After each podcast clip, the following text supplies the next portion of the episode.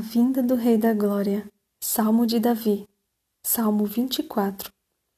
Ao Senhor pertence a terra e a sua plenitude, o mundo e os que nele habitam. Porque ele fundou-a sobre os mares e sobre as correntes a estabeleceu. Quem subirá ao monte do Senhor? Quem há de permanecer no seu santo lugar? O que é limpo de mãos e puro de coração, que não entrega sua alma à falsidade nem faz juramentos com a intenção de enganar.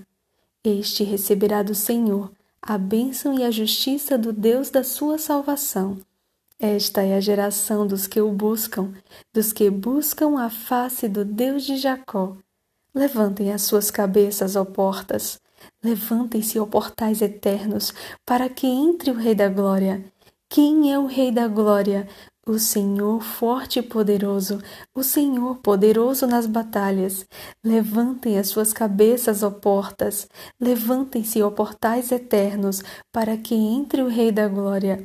Quem é esse Rei da Glória? O Senhor dos Exércitos. Ele é o Rei da Glória.